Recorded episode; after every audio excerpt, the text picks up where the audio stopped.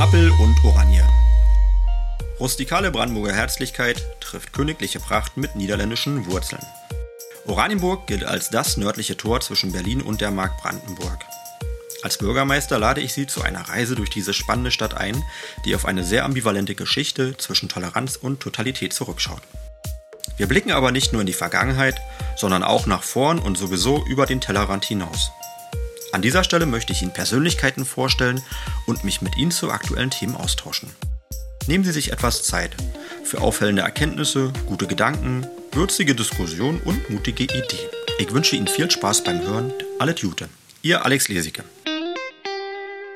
Herzlich willkommen zu Appel und Oranje. Ich begrüße Sie zu einem guten Gespräch mit Stefanie Rose. Stefanie Rose ist Dezernentin für Bürgerdienste in der Stadt Oranienburg. Gerne spricht man auch von der Sozialdezernentin.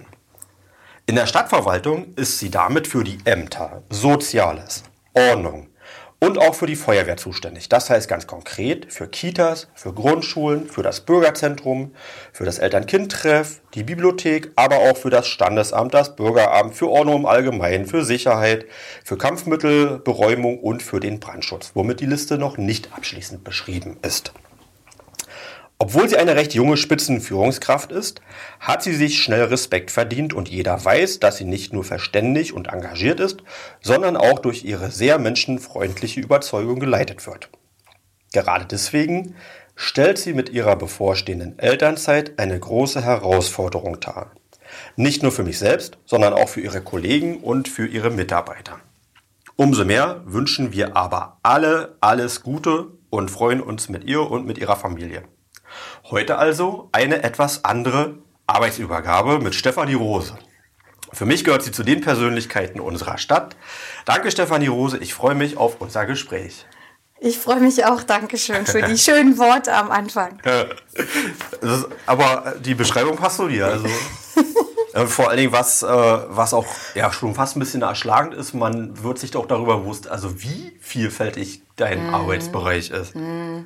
Und da, sehr breit, sehr breit gefächert. Äh, man könnte es positiv formulieren, dann sagt man abwechslungsreich und herausfordernd. Und negativ kann man es auch formulieren? Ich würde es nicht negativ formulieren. Ja, genau die richtige Antwort.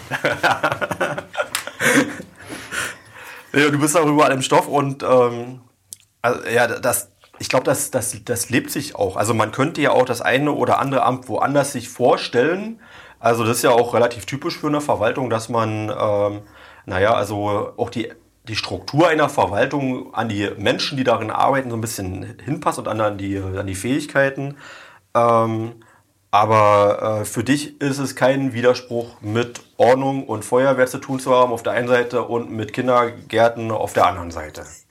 Ein Widerspruch ist es nicht, aber zugegebenermaßen, das ist eins der Themen, die dann herausfordernd sind, gerade wenn man wechselt von wir reden eben noch über den, die Bereitstellung von Kita-Plätzen oder, mhm. oder Grundschulplätzen. Äh, und äh, dann auf einmal rede ich darüber, wann die und wie die nächste Bombenneutralisierung stattfinden soll äh, oder wie wir vielleicht äh, den Brandschutz auf bessere Beine stellen.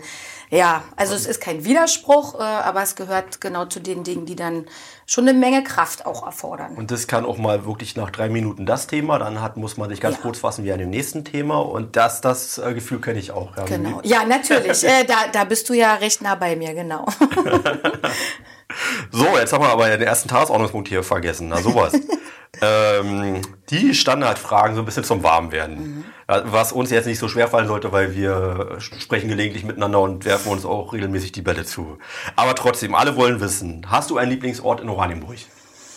Ähm, vielleicht nicht so einen richtig konkreten, aber ich mag den Lenitzsee und die Oranienburger Seite und so, das mag ich schon, schon sehr gerne, auch so für, also mochte ich früher schon als Kind. Da war es dann eher noch im Wald rumkraxeln, so alles, was so am Lenitzsee entlang ist. Mhm. Ne? Ähm, und jetzt ist es aber auch für die Familie toll, mit den Kindern toll und an sich einfach ein schöner Ort und zwar zu fast jeder Jahreszeit. Bist du sicher, dass es jetzt gut war, jetzt hervorzuheben, dass du die Oranienburger Seite besonders magst? Äh, Das war jetzt gar keine Absicht. Ich wollte damit nur sagen, welche Stelle am Lenitzsee ich besonders mag. Ist jetzt auch nicht besser, oder? Nein, okay, lassen wir das. Lassen wir das. Ich mag den Lenitzsee sehr gern. Direkt verheddert hier irgendwie nach. Was haben wir jetzt? Vier Minuten und 15 Sekunden. Na super, ja, wird noch, wird noch würzig. Aber ich darf das mal auch sagen. Ich war ja in der, in der damals Heinz Badschule, was heute die Waldschule ist. Mhm. Und deswegen bin ich auch mit der Oranienburger Seite und mit der Hasenheide auch natürlich ganz besonders vertraut. ich mag aber auch ganz besonders äh, den weißen Strand auf der anderen Seite, wo wir gelegentlich äh, größere und kleinere feiern gehen. Nun gut, das ist lange her. Ähm, Du bist ein altes Oranienburger Gewächs. Ja. Äh, deswegen äh, ist das eine besonders spannende Frage. Deine früheste Erinnerung an Oranienburg? Äh, da, wo ich groß geworden bin. Ne? Ich bin in so einem typischen, äh, damals hat man noch gesagt, und ich benutze das Wort auch bis heute noch, Neubaugebiet. Äh, das sind also die Wohnblöcke, die in den äh, Anfang der 80er Jahre in Oranienburg entstanden sind. Das ist bei mir der Bereich ähm, Erzberger Straße, da bin ich groß geworden und das sind auch meine ersten Erinnerungen auch an die damaligen Spielplätze hinterm Haus äh, und an die Sachen, die man damals da noch so als Kind gemacht hat. Mhm. Das verbindet uns auch ein bisschen. ja. Also ich bin ja in der Ernst-Thiemann-Straße groß geworden. Ja, heute Walter-Bote-Straße. Sehr gut. genau. Ähm, hast du einen Tipp für Oranienburg? Zum Beispiel ein Restaurant, ein Geschäft, ein Ereignis, ein Verein, etwas, was man besonders schön hervorheben könnte bei der Gelegenheit mal? Oh, das ist, ist gar nicht so einfach, weil ich eben doch recht viele Dinge an Oranienburg schön finde und sich ja auch wirklich viel verändert hat in den vergangenen Jahren. Ähm, ich finde, der Schlosspark ist auch fast zu jeder Jahreszeit zum Beispiel ein Ausflug mhm. wert. Ähm, und natürlich, wenn da Veranstaltungen sind, äh, in der Hoffnung, dass wir die, dass wir irgendwann bald auch wieder solche äh, Art von Veranstaltungen, wie wir sie auch kennen aus dem Schlosspark haben können, würde ich den immer jedem ans Herz legen. Ja, so müssen wir, glaube ich, noch mal kurz sagen, wir sind jetzt äh, im April, Mitte, Mitte April 2021. Mm, stimmt, ähm, genau. Falls also man sich das mal in ein paar Jahren anhören sollte. Nach genau. über einem Jahr Pandemie. Hm. Richtig. Und man hat jetzt gerade so ein bisschen die Hoffnung, dass es mal vorbeigehen könnte. Es gibt ein paar Signale, aber wir erleben auch immer wieder Rückschläge. Und man merkt auch so, kann man sagen, Ermüdungserscheinungen und, mhm. Frust, also ich glaube ich bei allen Beteiligten. Also mhm. hoffentlich haben wir es bald überstanden. Ich erinnere mich an eine Zeit, als es noch Kneipen gab und Veranstaltungen und man Geselligkeit genießen konnte. Ich glaube, das, das merkt man einfach jedem an, dass uns das ja. anfehlt. Na gut, aber das Thema, ich versuche es möglichst nicht so in den Vordergrund zu. Das hätte man bei jedem Gespräch hätte man über nichts anderes sprechen können. Mhm. Lass, lass uns mal versuchen, das äh, ein bisschen auszugrenzen. Richtig, ja. genau. Wird, wird aber auch eine Rolle spielen, gerade ähm, ja, bei deiner Funktion. Also das, das geht nicht, ohne über Corona zu sprechen. Mhm. Und hast du eine Regel Nummer eins, ein Lebensmotto? Ähm, ich sag mal, gerade so was in den letzten Jahren entstanden ist, ist, man wächst mit seinen Aufgaben. Äh, äh, und man darf nie äh, zu schnell aufgeben bzw. sich entmutigen lassen von Rückschlägen, die man mal erfährt. Das sind so die Dinge, äh, also ich bin sowieso ein Grundoptimist, manchmal auch noch ein bisschen idealistisch unterwegs, obwohl natürlich die Arbeit in der Verwaltung äh, den Idealismus möglicherweise ein klein wenig gedämpft hat. Äh, ich möchte es mal so äh, ausdrücken. Äh, aber im Grundsatz äh, bin ich immer noch Optimist und glaube, wenn man an Sachen von Dingen überzeugt ist und an denen festhält ähm, und eben dann auch mal den ein oder anderen Rückschlag verkraftet, ähm, dann kann das trotzdem noch was werden und man sollte sich nicht so schnell entmutigen lassen. So, in etwa. ja, das, das verstehe ich. Also und äh, aber was ich auch sagen kann, Rückschläge sind einfach auch total normal für jeden Lebenslauf. Und das ist, glaube ich, ein ganz großer Unterschied, wie man damit umgeht. Und mhm. ähm, wenn man sich eben nicht direkt entmutigen lässt und äh, manchmal braucht man auch wirklich viel, viel Mut und Frustrationsüberwindung. Ja. Dann kann man aber auch dann, danach dann doch nochmal staunen, wo man dann doch angekommen ist und was man doch erreicht hat. Ja, und absolut. Mhm. Jetzt, der über, erinnert mich dunkel, wie lange bist du schon hier? Gute drei Jahre, seit 1.3.2018. Und ich behaupte, in den drei Jahren hast du auch schon einiges erreicht. Also bei allen Rückschlägen, so im Saldo. Ja, das hoffe ich, jo. dass ich das. Man macht ja nicht jeden Tag die Checkliste, welche Erfolge gab es, äh, aber es gibt bestimmt welche, na klar.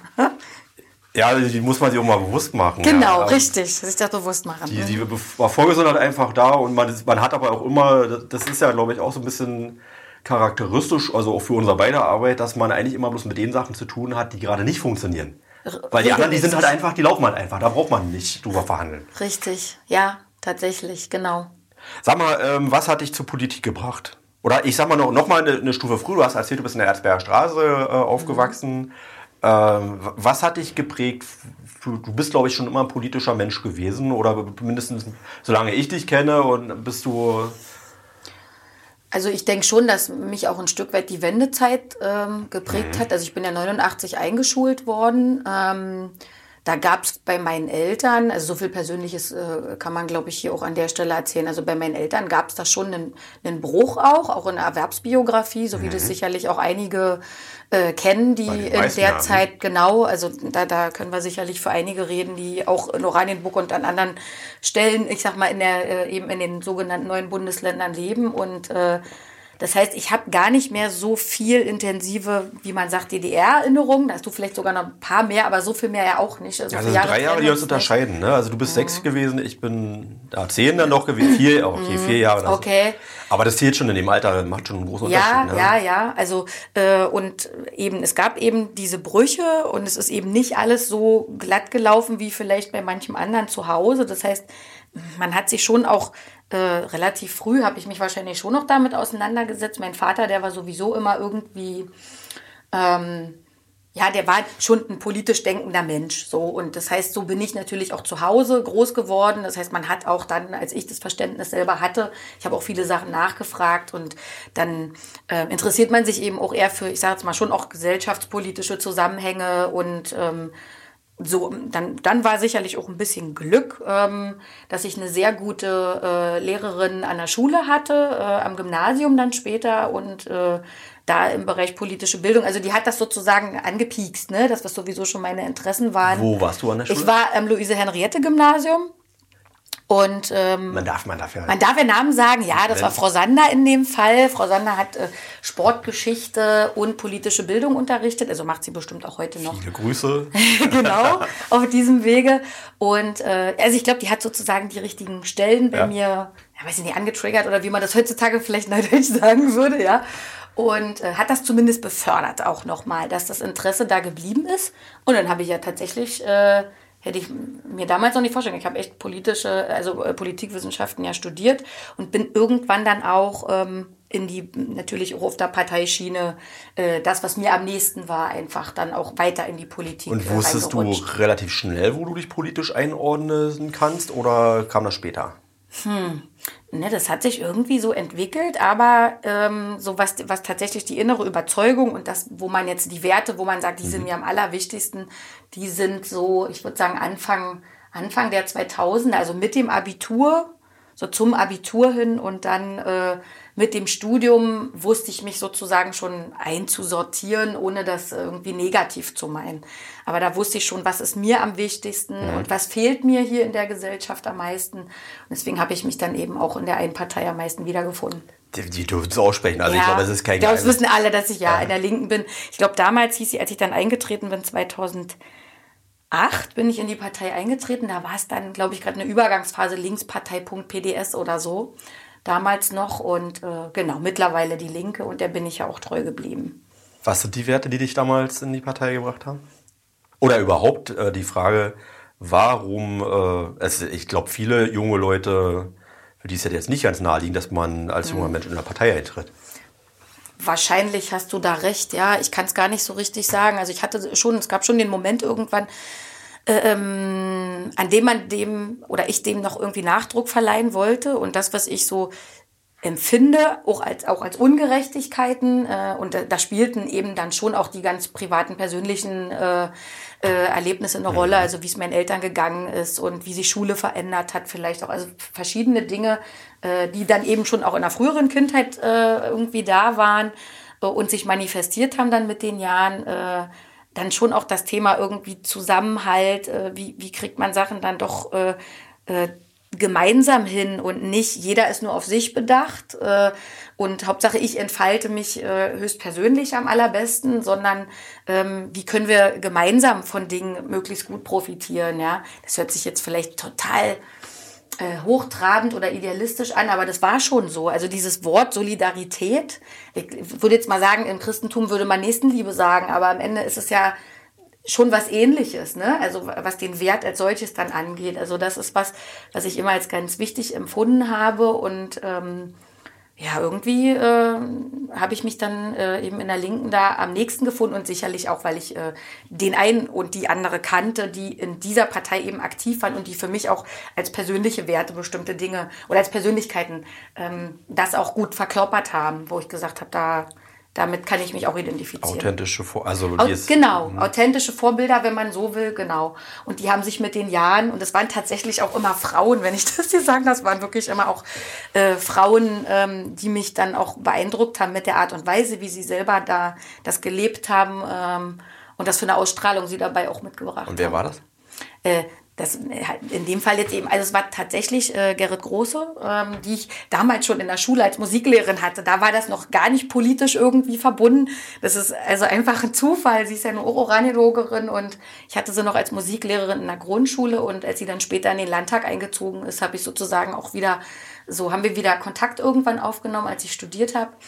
Und ähm, während des Studiums äh, waren es dann, also da ging es dann irgendwann weiter, da waren es dann Leute wie Katja Kipping, die ja jetzt nicht mehr Parteivorsitzende ist, aber ja lange war und die auch schon sehr früh, die hat auch schon mit 20, die war auch früh politisiert, hat mit 20 war die schon im Stadtrat und ist dann in den Landtag eingezogen und später Bundestag, bei der konnte ich dann äh, ein ähm, so ein Mentoring-Programm machen. Das heißt, ich habe sie so ein bisschen im Bundestag begleitet und wir hatten so ein auch so eine ja so ein Schulungsteil dabei, das war auch ganz toll und meine spätere Chefin Kirsten Tackmann. Ja? Also weil das alles Frauen sind, die nach meiner Ansicht ähm, über den Tellerrand hinausgeschaut haben, die äh, gut darin waren, auch, also die auch immer offen waren. Ne? Also Leute, die viel zugehört haben. Natürlich können die auch alle viel und gut reden, das möchte ich gar nicht abstreiten, ja. Aber die wissen auch, wie wichtig das Zuhören ja. ist. Und die haben das auch immer gelebt. Und die haben trotzdem versucht, immer auch an den Menschen, an der Basis zu bleiben und nicht irgendwie abzuheben, trotz des politischen ja. Geschäfts. Ich habe übrigens auch ein politisches Vorbild. Also wenn ich jemand herausheben müsste, dann wäre es auch eine Frau und auch jemand auf äh, die, die Beschreibung, die du jetzt gegeben hast, äh, auch sehr gut passen würde. Die allerdings nicht von den Linken ist, sondern tatsächlich auch in der SPD war. Das war Regine Hildebrandt. Das dachte ich mir jetzt fast, dass du den Namen sagst. Na klar, die ist natürlich eine total ja. herausragende Persönlichkeit auch. Ja, also, also, ja, ist sie noch, wenn man so will, auch wenn sie nicht mehr unter strahlt immer noch, noch aus. Genau, also das, genau. Das ist so, ja. Ähm, und dann hast du ja, also die Politik war dann, äh, ich sag mal, am Anfang eher vielleicht ein Interesse, eine Überzeugung, aber später wurde das ja im Prinzip, kam das immer mehr in den Zentrum von deinem Lebenslauf. Mhm. Wie, wie ist das passiert? Hm. Da muss man jetzt noch mal so ein bisschen überlegen. Also ich habe dann Politikwissenschaften in Potsdam studiert, habe dabei immer den, den Draht in den Landtag so ein bisschen gesucht, also mhm. zu der entsprechenden Fraktion ähm, und äh, habe eben auch die Gelegenheiten wahrgenommen, auch eben mal Persönlichkeiten kennenzulernen. Habe ein Praktikum später in der Bundesgeschäftsstelle gemacht und bin mit meinem Umzug, muss man jetzt ehrlicherweise sagen, jetzt lebe ich ja schon seit ein paar Jahren nicht mehr in Oranienburg, sondern in Legebruch und bin äh, dann über den Umzug und den dann kurz vorher gegangenen Eintritt in die Partei damals äh, wurde ich direkt angesprochen, ob ich mir vorstellen könnte, für die Gemeindevertretung in Legebruch zu kandidieren. Ich meine, das war 2008. Hm, genau, das muss 2008 gewesen sein. Ähm, und zu dem Zeitpunkt war ich noch sehr ah, zurückhaltend. Da wusste ich noch nicht so genau, ähm, kann ich mir das vorstellen und kann ich das? Tatsächlich immer diese Frage, kann ich das? Ähm, und habe damals noch einen Rückzieher gemacht und habe gesagt, nee, ich gucke mir jetzt erstmal Partei noch mal ein bisschen genauer an, gucke mir den Ort an, bin ja gerade erst hergezogen. Das war für mich so, ein, so ein äh, Knackpunkt, weil Oranienburg hätte ich ja sozusagen mhm. super gekannt, Legebruch noch nicht zu dem Zeitpunkt. Da habe ich erst ein Dreivierteljahr oder so, glaube ich, in Legebruch gewohnt. Ja, und ähm, aber dann wächst man ja irgendwie so rein. Dann war ich eben auch direkt, habe gearbeitet ja auch im politischen Bereich, also in der Bundesgeschäftsstelle damals und dann war irgendwann klar, also in der nächsten Legislatur war es ganz klar, 2014, ich kandidiere auf jeden Fall. Ach so, zwischenzeitlich, das habe ich ganz vergessen, bin ich ja schon auch dann äh, Mitglied im Kreisvorstand äh, geworden damals und stellvertretende Kreisvorsitzende 2011. Und ähm, 14, glaube ich, 2014 dann eher auch Kreisvorsitzende. So in die in, in große Schuhe damals äh, nach meinem Empfinden zumindest waren das große Schuhe, äh, die ich da vor mir äh, große Fußstapfen, nicht Schuhe, große Fußstapfen. auch schon mal gehört. Ähm, genau äh, in die ich da geschlüpft bin. Ja, und dann ist man, das ist eben wirklich. Von wem waren die großen Fußstapfen? Die waren von Gerrit damals. Mhm. Gerrit Große, die war ja vor mir Kreisvorsitzende und zwar sehr lange und hat dann natürlich auch eine Wirkung entfaltet, mhm. ja. Ähm, und der Kreisvorsitz war natürlich noch mal was. Da ging es dann nicht nur um Legebruch oder nur um Oranienburg, mhm. sondern um den ganzen Landkreis Oberhavel. Das heißt, da lernt man dann ja auch noch mal viel mehr Menschen drumherum kennen. Man lernt eher auch das Vereinsleben schon kennen. Man lernt andere Parteien noch mal kennen, deren Vorsitzende, deren Mandatsträger. Und so ist das natürlich ähm, dann ja in den Jahren auch gewachsen. Und jetzt ist es doch schon eine ganze Weile. Obwohl es mir noch recht frisch vorkommt, aber doch, die Zeit, äh, die spürt man dann doch irgendwann und man merkt ja auch, wie man ähm, wie viel mehr man kennt und wie man anders auch mit Situationen dann auch die politisch sind und äh, Kommunikation an der Stelle umgeht. Ja, so ist es gewachsen irgendwie. Hm. Ach so, und dann habe ich äh, nach der Bundesgeschäftsstelle dann ja ähm, im Bundestag äh, als Büroleiterin eben von äh, Kirsten Tackmann gearbeitet und danach bin ich wieder in die Heimat zurückgekehrt sozusagen und habe, nachdem dann äh, meine zweite Tochter geboren wurde, hier das Wahlkreisbüro von Gerrit Große hier in der Stadt übernommen. Und dann war ich sozusagen wieder zurück äh, nach dem Berlin-Ausflug, äh, also arbeitstechnischen Berlin-Ausflug, zurück in der Stadt Oranienburg. Ja, und dann äh, ging es hier weiter. Hm. Und dann habe ich angeklopft, glaube ich. Ja, dann hat es noch ein Momentchen gedauert, genau. Also ich war dann 2014 ist meine zweite Tochter geboren. Im Juli 2015 habe ich im Wahlkreisbüro angefangen zu arbeiten. War zu dem Zeitpunkt ja auch äh, noch Kreisvorsitzende. Genau. Und dann äh, kam 2017 kam ja dann die Wahl. Äh, Bundestag und Bürgermeister war dann ja zugleich, genau. Mhm. Und das habe ich dich kennengelernt. Also ich glaube, ich habe vor wahrgenommen habe ich dich vorher schon. Wahrscheinlich. Aber ähm, wir haben ja dann uns auch Gedanken darüber gemacht, also wie kann Verwaltung in Zukunft aussehen. Hier waren noch ein paar ähm, Posten auch vakant und das sowieso hat sich schon abgezeichnet, dass an verschiedenen Stellen auch Generationswechsel stattfindet. Also eigentlich zieht sich ja durch die ganze Stadt. So, oder eigentlich vielleicht sogar durch die ganzen neuen Bundesländer, äh, dass so die Wendegeneration, die damals äh, Verantwortung übernommen haben, äh, jetzt so ja, fast auf alle auf einen Schlag irgendwie in den mhm. Ruhestand gegangen sind. Und jetzt merkt man ja so richtig krassen Generationswechsel. Und da bist du mir aufgefallen. Und dann habe ich dich angesprochen und ich glaube, ich habe auch noch äh, ein bisschen Überzeugungskraft äh, reinlegen musste, um dich, um, also du hast vorhin schon am Anfang gesagt, äh, man musste, du musstest erstmal die Sachen erstmal zutrauen. Und ja. äh, könnte sein, dass andere Leute schon mehr erkannt haben, was du für ein Potenzial hast, als du selber. Könnte sein, ja. ja, also ich glaube, das war so. Und ich bin auch äh, durchaus, also bis heute noch jemand, ähm, der äh, relativ häufig das in Frage stellt, äh, was er da sagt, oder sich selber immer wieder hinterfragt. War das der richtige, ist das der richtige Gedanke, ist das der richtige Weg? Ähm, Habe ich das gerade richtig gesagt? Äh, ähm, liegt dann ja auch so an persönlichen Charaktereigenschaften wie, also ich möchte nicht sagen, ich bin konfliktscheu, das bin ich bestimmt nicht. Also ich kann das bist schon, du ganz bestimmt nicht. Nein, ja. also auseinandersetzen, das kann ich äh, und dann am liebsten auch in der Sache und ja. äh, sachlich äh, äh argumentieren, auch wenn es mal emotional und leidenschaftlich werden darf, na klar, logisch. Aber ähm, das ist schon bis heute noch so und trotzdem ist man natürlich, ist man schon gewachsen und bin ich auch souveräner geworden in vielen Dingen, sage ich jetzt einfach mal so ganz äh, so ganz unverhohlen, glaube ich, sage ich das jetzt einfach mal über mich selber. So viel äh, Selbsteinschätzung hat man ja. Aber es ist eben, ja, äh, wenn man, man darf halt nicht selbst zweifeln am Ende. Das darf es dann nicht sein, sondern äh, wenn man sich dann genug hinterfragt hat, dann muss man ja auch entscheiden. Äh, und das war damals eben auch so. und dann redet man mit vielen Leuten, die für einen wichtig sind ähm, und fragt die, wie, kann, wie würdest du das einschätzen? Kann ich das? Äh, ja, und dann irgendwann. Also ich glaube, niemand hat dir wirklich abgeraten, oder? Äh, nee, kaum. Also es gab natürlich ähm, schon auch im sehr engen Umfeld äh, Menschen, die gesagt haben, überleg dir das genau, ob das das Richtige für dich ja. ist. Und dann sind wir sozusagen bei dem Punkt, den du vorhin mal kurz angeschnitten hast, weil das Thema Politik und Verwaltung ist ja ist ja nicht so einfach. Und ich habe immer, ich habe auch zu den, als ich damals so gefragt wurde, wie ist das denn jetzt so, Frau Rose, äh, habe ich das immer so beschrieben, ich sitze jetzt auf der anderen Seite des Tisches. Also, weil vorher als Gemeindevertreterin. Was ist der Unterschied? Erklär mal, also.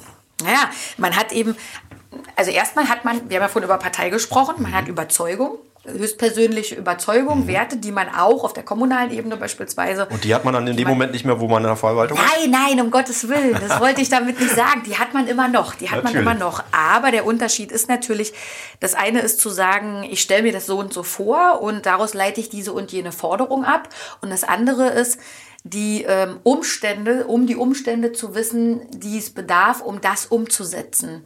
Und äh, die Abwägung kann ich jetzt nur den Fokus auf dieses eine, auf diesen einen Wunsch, diese eine Forderung legen, oder muss ich, und dann sind wir wieder bei vorhin irgendwie, mir das große Ganze angucken, muss ich gucken, wie funktioniert das zusammen mit anderen Sachen und kann ich das realistisch umsetzen? Wie lange dauert das? Was für einen Aufwand muss ich dazu betreiben? Was braucht es dazu? Und diesen Abwägungsprozess, also ich will überhaupt nicht sagen, dass Kommunalpolitiker äh, und ich, dass ich vorher nicht abwägen konnte, überhaupt gar nicht. Aber man hat ja einen anderen Kenntnisstand. Man weiß auch darum, wie Verwaltung eben ähm, Sachen in Angriff nehmen muss, was für auch formale, ich meine, wir sind in Deutschland, was für harte, harte Rahmenbedingungen rechtlicher Art oder was auch immer dranhängen, um Dinge auf den Weg zu bringen, die man sich mal schnell so im Kopf ähm, ja. Erdenkt und es vielleicht auch wirklich gute Ideen sind. Und dann muss man aber eben den nächsten Schritt machen und sagen, okay, jetzt will ich das, wie kann das gehen? Äh, und überfordert uns das vielleicht oder gibt es Sachen, die prioritär zu betrachten sind? Und das ist der Punkt, an dem man natürlich in Verwaltung dann anders vorgeht als in der Kommunalpolitik. Muss, ja, weil es ne? eine ganz andere Genau. ich ich würde es auch mal versuchen, mal in meinen, meinen Worten nochmal ja. zu spielen. Weil, also ich kenne ja auch beide Seiten des mhm, Tisches. Genau. Ähm, ähm, habe auch für, für mich gelernt, auf der einen Seite, wenn du in der Politik, auch ob in groß oder im, im Kleinen bist, also es gibt immer die nach oben offene Wünsche- und Forderungsliste. Da gibt es nach oben keine, überhaupt keine Grenzen. Und das ist ja auch in Ordnung, wir wollen ja, ja. progressiv sein und wollen uns auch weiterentwickeln. Richtig. Und auf der anderen Seite, wenn du auf der Verwaltung bist, dann hast du äh, dann kannst du immer nur das Beste aus dem machen, was dir an Möglichkeiten gegeben ist. Mhm. Mhm. Das heißt, du musst neben äh, Gesetzen und noch tausend anderen Aufgaben, neben Zeit und neben den Leuten, die das auch noch bearbeiten müssen, muss man auch noch berücksichtigen, in der Regel geht es in allererster Linie um Geld. Ja. Und das sind alles Ressourcen, die sind halt sehr, sehr, sehr begrenzt. Mhm. Und deswegen sind, glaube ich, auch die Leute in der Verwaltung immer etwas zurückhaltender mit Versprechen. Und in der Politik wiederum äh, sieht man mal als großes Mittel mehr Druck aufbauen. Mhm. ja. Und das gibt natürlich auch Reibungspunkte. Ja. Und deswegen gibt es halt, also so die klassische Auseinandersetzung in allen Häusern. Das ist jetzt nicht in irgendwas Oranienburg-typisches, sondern das zieht sich halt durch äh, alle Beziehungen zwischen Verwaltung und Politik, dass man eben da auch möglichst fair und sachlich und man muss argumentieren, man muss auch Verständnis auch für die andere Seite ähm, aufbringen, man muss auch erklären, warum gehen manche Sachen nicht und ähm, das gelingt bei dem einen ein bisschen besser, dann vielleicht Überzeugung zu ähm, das Dinge zu erklären. Andererseits ist mir egal, ob du das jetzt für ähm, naja, nicht machbar siehst, äh, da kommen dann also so wird wie Betonköpfe von der Verwaltung habe ich jetzt ja. gerade irgendwie noch in der, als mhm. ob das irgendwie so, so was Bockiges wäre. So. Mhm, mhm. Man muss doch einfach nur auf den Knopf. Nein, mhm. so ist es nicht. Also ich glaube hier, und also bei dir sehe ich das und ich sehe das auch bei den anderen äh, im Haus, äh, bei dem einen mehr, bei dem anderen noch mehr. Ähm, also hast du alles schon irgendwie auch mit dem Herz für ihr Thema brennen. Ja. Und ähm, Insofern ist, ist, glaube ich, ein wichtiges Regulativ, die Beziehung zwischen Verwaltung und Politik, aber es ist definitiv nicht spannungsfrei. Nein, absolut nicht. Und das macht es aber dann auch durchaus spannend. Ja. Also das ist schon was, was auch, woran man ja auch Spaß hat. Ne? Ja. Also was ja auch äh, äh, bei allen Herausforderungen und bei allem, was möglicherweise, das kostet auch Kraft, das kostet auch Zeit, ähm, aber es macht trotzdem Spaß. Ich glaube, das ist wichtig. Und das ist auch immer noch so. Es hat sich noch nicht geändert, zum Glück. Aber man muss auch dieses eine Gen haben, wo man, ähm, naja, also nicht unter Auseinandersetzung leidet. Ja, wahrscheinlich schon. Also es gibt, glaube ich, auch sehr musische Menschen oder ähm, anderen Bereichen, wo man sagen, du bist genau da gut aufgehoben, wo du bist. Ähm, und die wünscht man sich auch mehr in der, in der Politik. Mhm. Aber man merkt auch also ein bisschen, also wenn, wenn man zu sehr, also ein zu harmonischer Mensch ist, dann ist man hier, glaube ich, auch schnell überfahren in der Politik. Und das macht es auch manchmal ein bisschen ja, auch anstrengend, auch bitter. Also weil manche Leute, die man sich auch wünscht, oder wenn deine Stimme ein bisschen lauter wäre, wäre es vielleicht auch mal vielleicht ganz gut. Ähm, ja. Aber ja, man muss auch eine gewisse Persönlichkeit haben, glaube ich. Ja, genau. Ja, denke ich schon. Man muss schon auch irgendwie was mitbringen, was auch immer. Weiß ich man, ich kann es jetzt gar nicht so richtig beschreiben. Ja. Aber es ist so irgendwas, äh, das liegt sicherlich nicht jedem und ähm, muss es auch gar nicht, um Gottes Willen. Nein, dann, dann wäre es dann wär's wirklich anstrengend. Aber es ist, ja, es ist schon so, wie du es gerade beschrieben hast. Genau. Sag mal, ähm, jetzt, jetzt, wie ist ganz kurz vorhin drauf aufgehen, wenn du dann, wenn du dann was dazu sagen kannst oder möchtest. Ähm, aber du bist eine emanzipierte, starke Frau äh, und du bist auch eine Mutter. Ähm, das, das scheint dir alles sehr gut zu gelingen. Ähm, ist das also ist das so? Ist das was, was du empfehlen kannst? Also ich, wir sitzen übrigens hier gerade jetzt im Büro der Gleichstellungsbeauftragten. Ja, genau. Christiane Bock sei auch hiermit herzlich gegrüßt. Und das ist ja im Prinzip so ein, also du, du, du strahlst auch eine Position und eine Rolle aus, für die wir auch alle werben. Also was wir auch gerne häufiger sehen würden. Kannst du andere dafür ermutigen? Ähm, ja, schon. Ähm, also ich würde jetzt nicht behaupten, dass das immer alles total einfach ist, nee, unter einen Hut zu bekommen. Also das wäre eine glatte Lüge, das ist total klar. Und man braucht schon auch, äh, man braucht auch ein Stück weit, also wenn man Familie nicht im Hintergrund hat, die das auch mit wegträgt, ja. ob das noch mein Mann ist ähm, oder Großeltern sind, äh, bei anderen vielleicht auch noch Geschwister, je nachdem, wie man da aufgestellt ist. Ähm, das gehört schon mit dazu. Das ist auch wichtig, ähm, weil natürlich alle sich darauf einstellen müssen, dass man, wenn man eben auch so eine Funktion hat, die auch viel Zeit erfordert, wo auch Abendtermine dranhängen, auch mal Wochenende. Also das war auch schon damals mit den parteipolitischen ähm, Sachen so, die finden ja auch regelmäßig abends und am Wochenende statt. Das äh, hat sich hier jetzt sozusagen wiederholt. Deswegen habe ich mich sozusagen auf der ehrenamtlichen Ebene ja auch ein Stück zurückgezogen. Also den Schritt musste ich dann schon gehen. Also habe ich mir selber eingestanden. Also ich war ja noch Gemeindevertreterin, äh, als ich damals hier in der Stadt Oranienburg angefangen habe zu arbeiten. Und ähm, habe das auch eine Weile versucht und habe mir aber dann schon irgendwann eingestanden, dass dieser ehrenamtliche Teil, wenn man sich hier auf die Arbeit voll konzentriert, und natürlich noch das Privatleben hat, eine Familie hat, Kinder hat, die einen haben wollen, Mann, der äh, auch was von einem haben möchte und auch Freunde. Also die fallen sonst ja auch wirklich völlig hinten runter. Ja? Also wenn ich dann sage, da und da ist ein Ausschuss, da habe ich einen Abendtermin und dann wäre es total schön, sich mal abends noch mit Freundinnen zu treffen ähm, und dann sage ich so, ich habe gar keine Kraft mehr dafür. Das macht natürlich keinen Sinn. Also dann muss man sich, das habe ich mir dann irgendwann eingestanden, das hat aber auch eine Weile gedauert, muss ich zugeben, zu sagen, okay, diesen ehrenamtlichen Teil, den kannst du immer noch machen.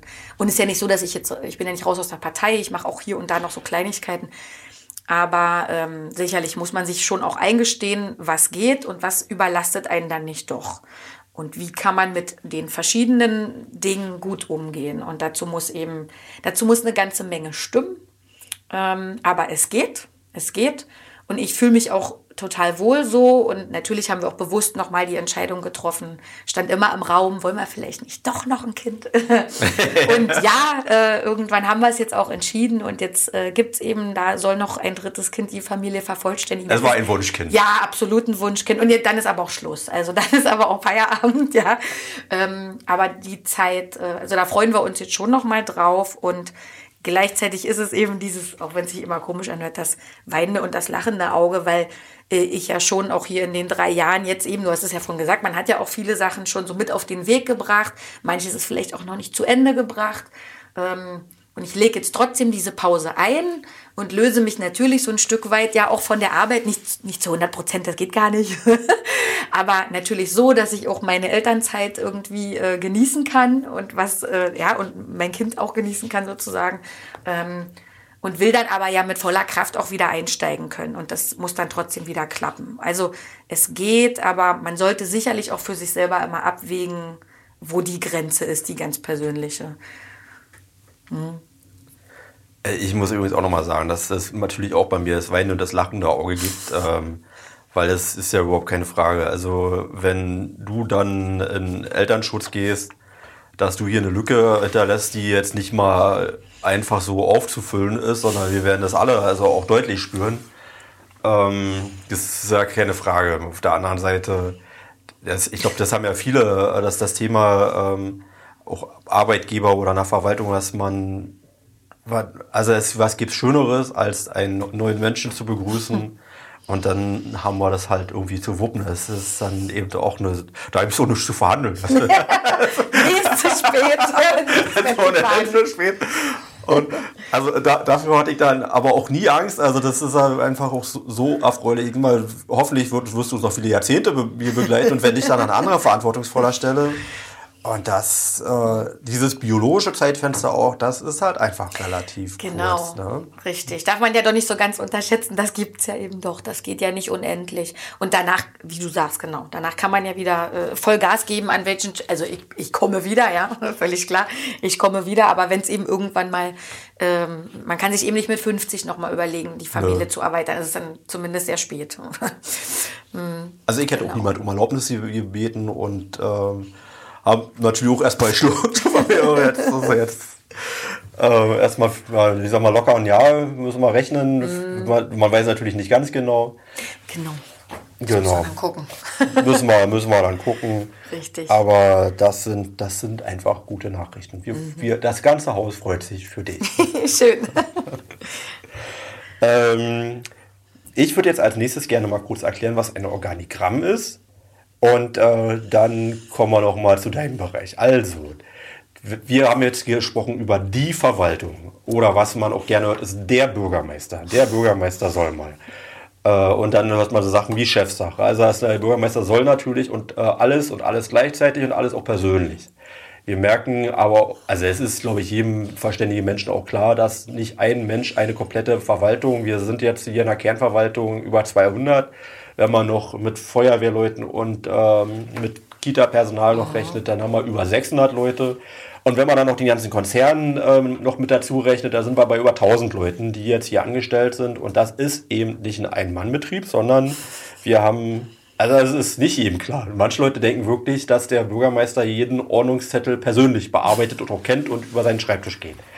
Es ist tatsächlich nicht so und kann auch gar nicht so sein, sondern letztendlich ist man davon auch abhängig, dass man viele spezialisierte, manchmal auch generalistische Menschen hat, die sich gut ergänzen und da braucht es ordentliche Strukturen ähm, und auch Regeln und ähm, auch äh, Kommunikation ist ein ganz großes Thema und das funktioniert nur in einer Hierarchie. Und deswegen man einfach eine nüchterne Arbeitsverteilung. Und in dieser Arbeitsverteilung gibt es oben den Bürgermeister, dann gibt es verschiedene Dezernate. Wir haben dann drei neben dem Bürgermeister selbst. Das eine ist äh, zentrale Dienste, das macht der Herr Schmidt-Janser. Das sind alles, was so, weiß nicht, Buchhaltung, Recht, äh, Dinge sind, wo man sagt, es ist jetzt kein konkretes Thema, aber es sind so Basisfunktionen, mhm. die man, äh, die, die überhaupt die Arbeit erstmal voraussetzen mhm. und ermöglichen. Also auch dann ganz wichtig. Das zweite äh, daneben, das ist der Bereich Bauen mal so grob umschrieben. Und das dritte ist der Bereich, naja, Soziales trifft es auch nicht so richtig. Bürgerdienste nennen wir es, ist aber auch irgendwie, ähm, ja, also zwischen Ordnung und, äh, und äh, Kita ist schon, sind schon verschiedene Themenfelder. Mhm. So, und äh, da gibt es ein Dezernat, das Dezernat 04, so technisch ausgedrückt. Das wird geleitet durch Frau Rose.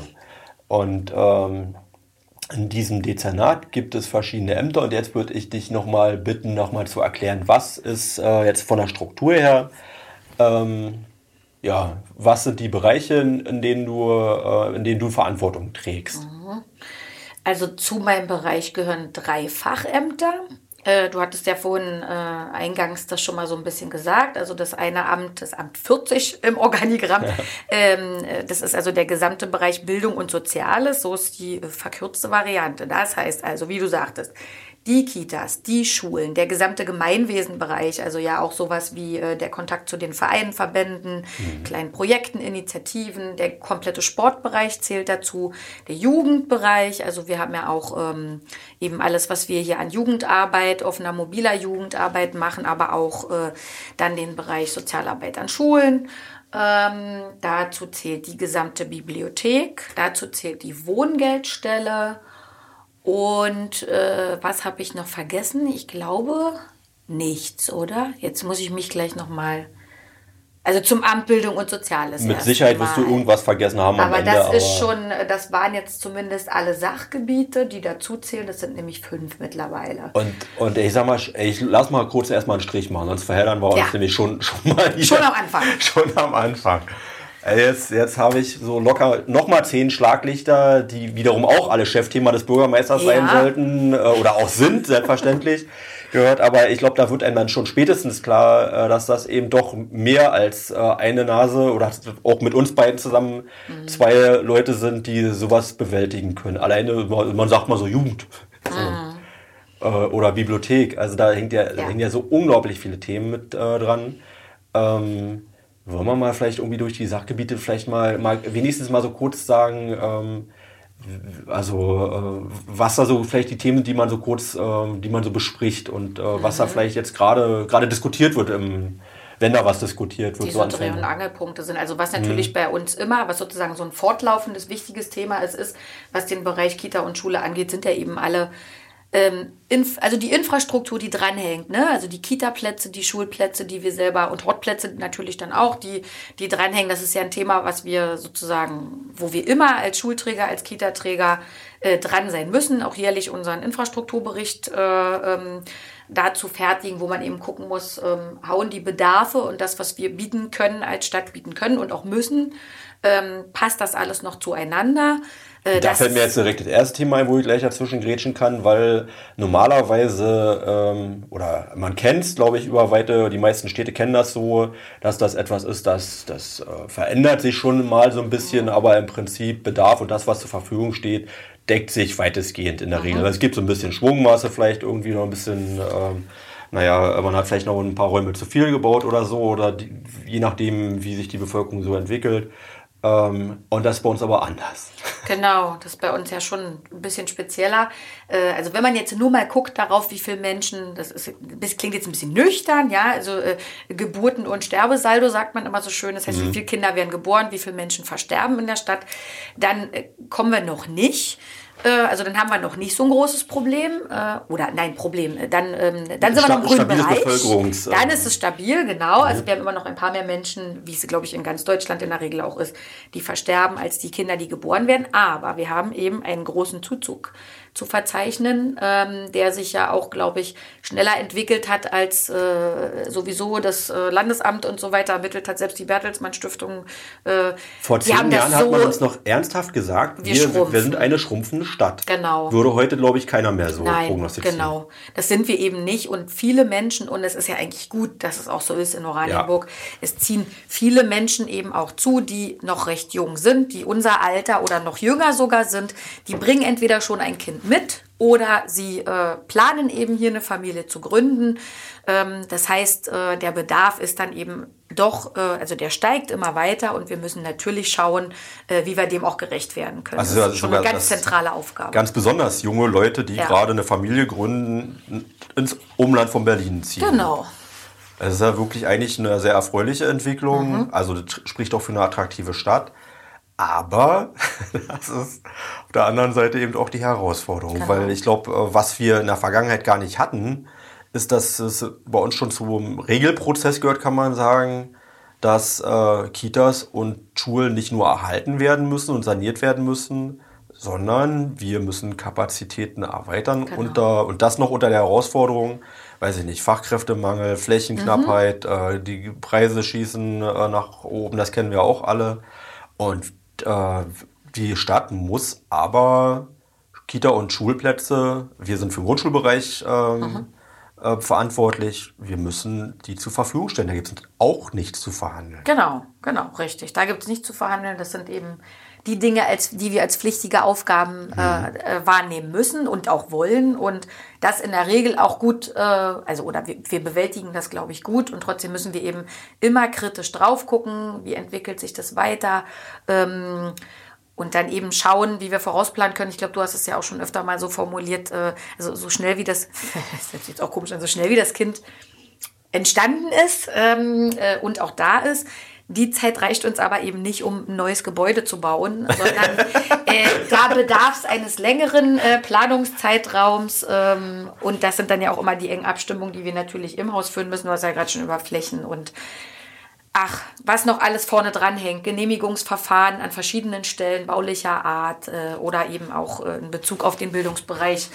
Da hängt so vieles dran und das müssen wir wirklich immer sehr regelmäßig äh, betrachten und dann gucken, wie wir reagieren. Und, und selbst wenn das Haus da ist, ja gut, also geht ja die Zuständigkeiten noch, noch auseinander, äh, dann ist ein Haus da. Aber das heißt ja noch nicht, dass genau. eine Schule deswegen Richtig, ja. oder Kita funktioniert. Mit Leben ist es dann noch nicht gefüllt. Genau, bei der Schule mhm. ist es dann auch so, wir sind eben als Schulträger für die sogenannten äußeren Schulangelegenheiten zuständig. Also das Haus muss stehen, es muss gut ausgestattet sein, auch die Lehrkräfte müssen ausgestattet sein ähm, das Schulgelände, Sport, äh, genau, Hallen hängen ja dann auch noch dran, mhm. ähm, alles solche Dinge, aber das Innenleben, also die pädagogische Arbeit machen ja in den Kitas, da sind es dann eben nicht in allen, also alle in städtischer Trägerschaft sind es unsere pädagogischen Kräfte, in der Schule sind es eben Landesangestellte, ähm, das sind dann die sogenannten inneren Schulangelegenheiten. Und das muss aber auch alles gut miteinander vereinbar sein und gut miteinander funktionieren, weil wir alle zusammenarbeiten müssen, damit es für alle ja, gut das, wird. Das ist übrigens total unintuitiv, glaube ich. Also dass das Verstehen aus.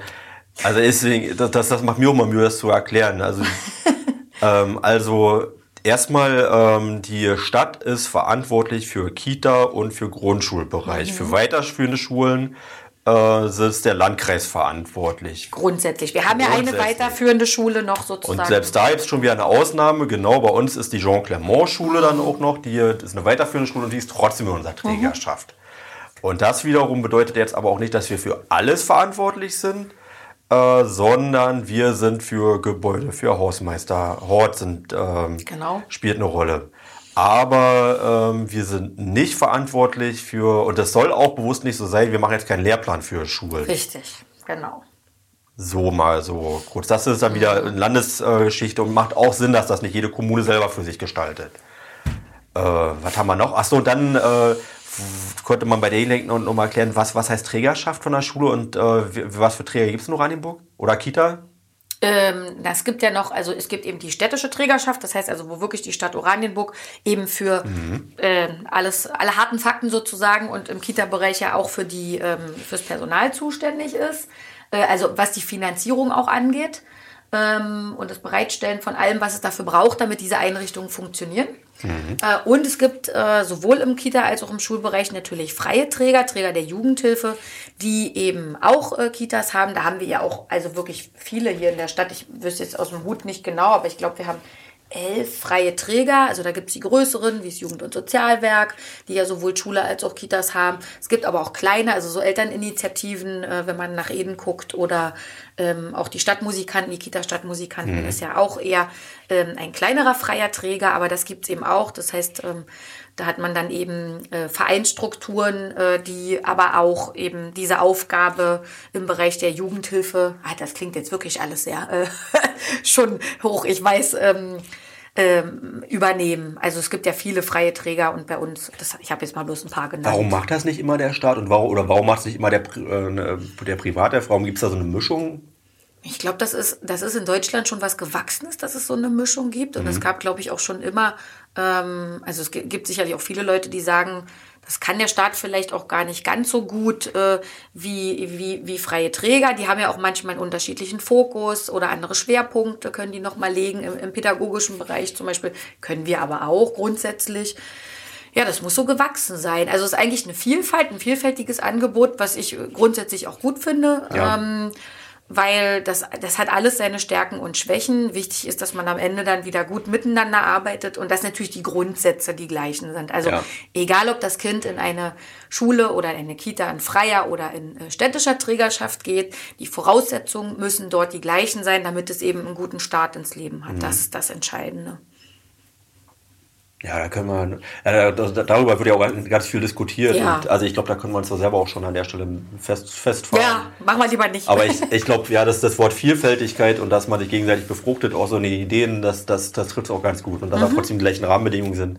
Also wir mögen unsere freien Träger und arbeiten noch gut mit denen zusammen, mhm. aber wir sind eben auch selbst ein ähm, Träger von Kita und Schulen genau. und äh, das ist aber eine Aufgabe, die macht uns auch viel Spaß und Freude. Ja, absolut. Wir können, müssen uns, glaube ich, auch nicht verstecken, also weil es ist auch nicht so, dass die, dass die Stadt irgendwie, ähm, wurde auch manchmal so gesagt, dass die, die Öffentlichkeit äh, schlechter ist als die freien Träger. Das, das würde jetzt auch nicht behaupten. Also nein. Also wir können uns da... Wir, wir müssen uns nicht verstecken, wir haben, nein, genau. überhaupt nicht.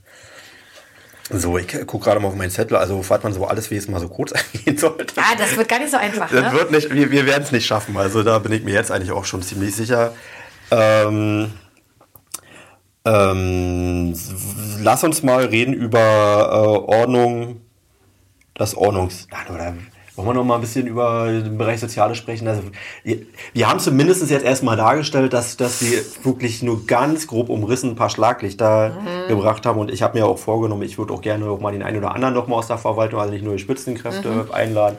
Zum Beispiel könnte ich mir vorstellen, auch mal über die Bibliothek zu sprechen, so als so ein Thema. Und äh, also wir sind das lange nicht am Ende, sondern das ist nur mal so kurz, kurz an der Oberfläche gekratzt. Ja.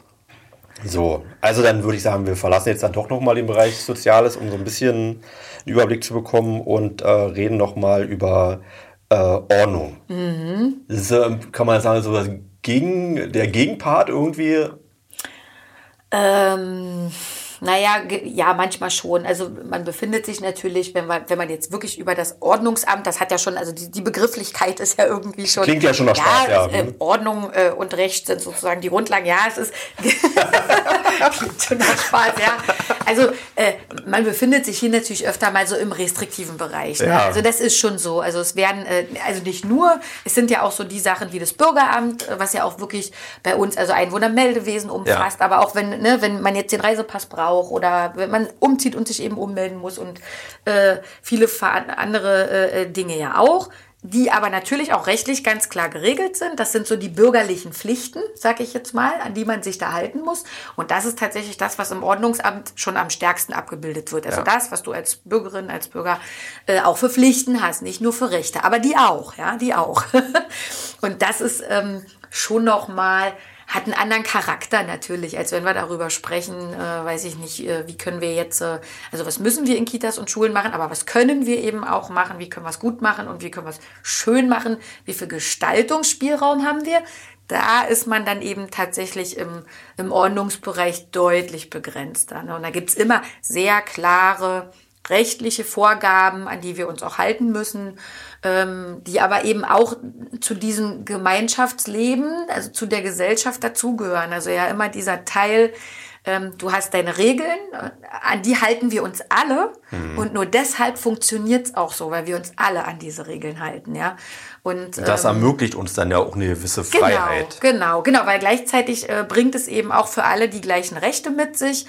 Äh, und da sind wir sozusagen im Ordnungsbereich, ist das schon was ganz anderes, als wenn ich sage, ich habe eben weiß ich nicht, das Kind kann dann eben nach der Schule auch noch in den Jugendclub gehen und wir können in unserer Freizeit äh, ähm, die Angebote der Bibliothek wahrnehmen und solche Dinge. Das ist so, ähm, das ist auch ganz doll wichtig oder eben der ganze Jugendbereich für, die, für, für das Gesellschaftspolitische, aber eben diese Grundlagen, die findet man dann eben eher und deswegen ist es so ein bisschen härter, ne? Also ist der Ordnungsbereich schon also hart. Aber auch nicht nur, also was mir, was mir jetzt gerade direkt als erstes einfällt, ähm, also das erste, was man verbindet, ist so Themen wie Lärm, Schmutz, äh, mhm. Strafknöllchen und so weiter. genau.